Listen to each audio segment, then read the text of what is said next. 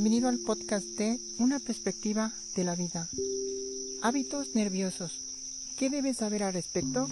Del blog La mente es maravillosa, escrito por Elena Sanz.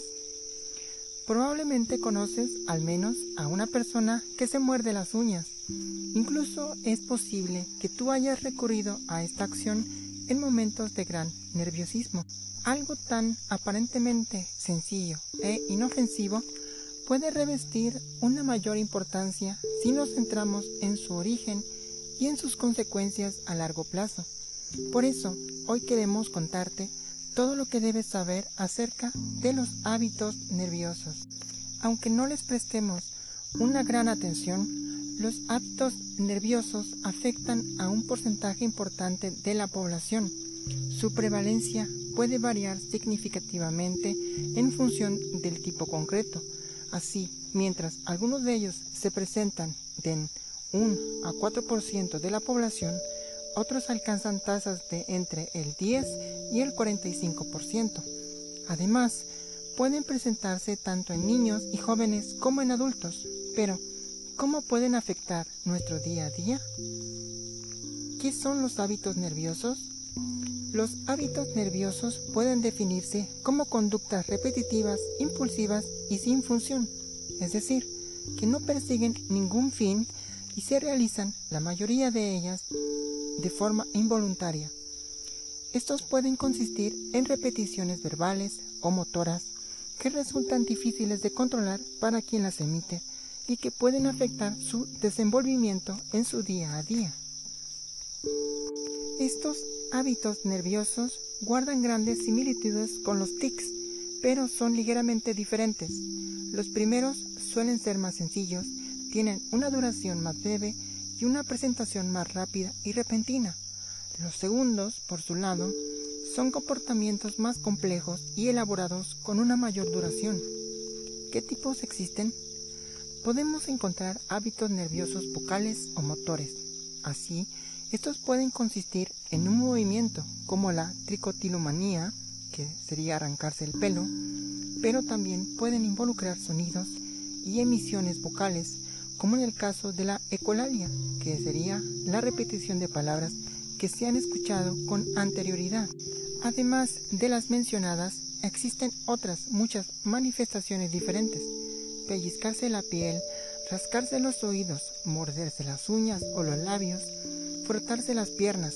Existen multitud de variaciones y aunque suelen centrarse en la zona del cuello y la cabeza, pueden afectar cualquier parte del cuerpo.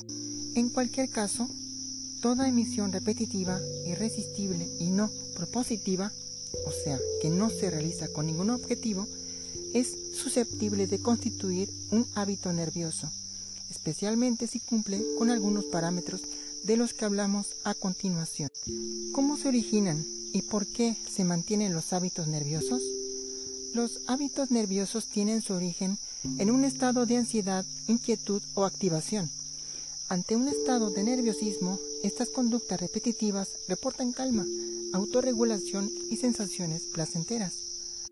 Así, es común que la persona experimente una desagradable incomodidad que solo se alivia con la realización de dicho comportamiento. Por ello el impulso es irresistible. No obstante, el problema surge cuando esta conducta se automatiza, se convierte propiamente en un hábito. En este momento ya no es necesario que la persona experimente ansiedad para que comience la realización de la repetición.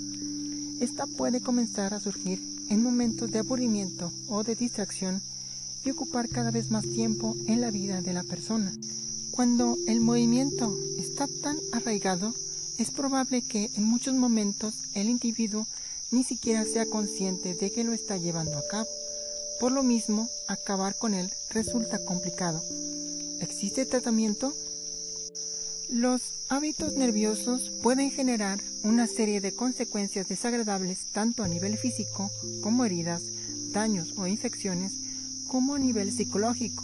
Y es que muchas veces las personas ven limitada su actividad social por vergüenza que otros descubran su hábito o aprecien las consecuencias físicas. Por ello, es importante aplicar un tratamiento adecuado, ya que, aunque en ocasiones estos hábitos nerviosos son pasajeros, generalmente tienden a perdurar en el tiempo. Dado que se trata de un desorden estrechamente relacionado con la ansiedad, ciertos fármacos o psicoterapias que ayudan a reducirla pueden ser beneficiosos. No obstante, la técnica de inversión del hábito es la que se ha mostrado más eficaz. Y es que esta ayuda a la persona a ser más consciente de sí misma y a identificar los momentos en los que pone en marcha la conducta a eliminar. Si presentas hábitos nerviosos, busca ayuda. En definitiva, es importante recordar que los hábitos nerviosos no son voluntarios, resultan irresistibles y llegan a automatizarse con el paso del tiempo surgen en respuesta a estados de inquietud y a ansiedad y pueden tener serias repercusiones en la salud y el bienestar de la persona. Así, si te sientes identificado con lo anteriormente expuesto, no dudes en buscar orientación profesional.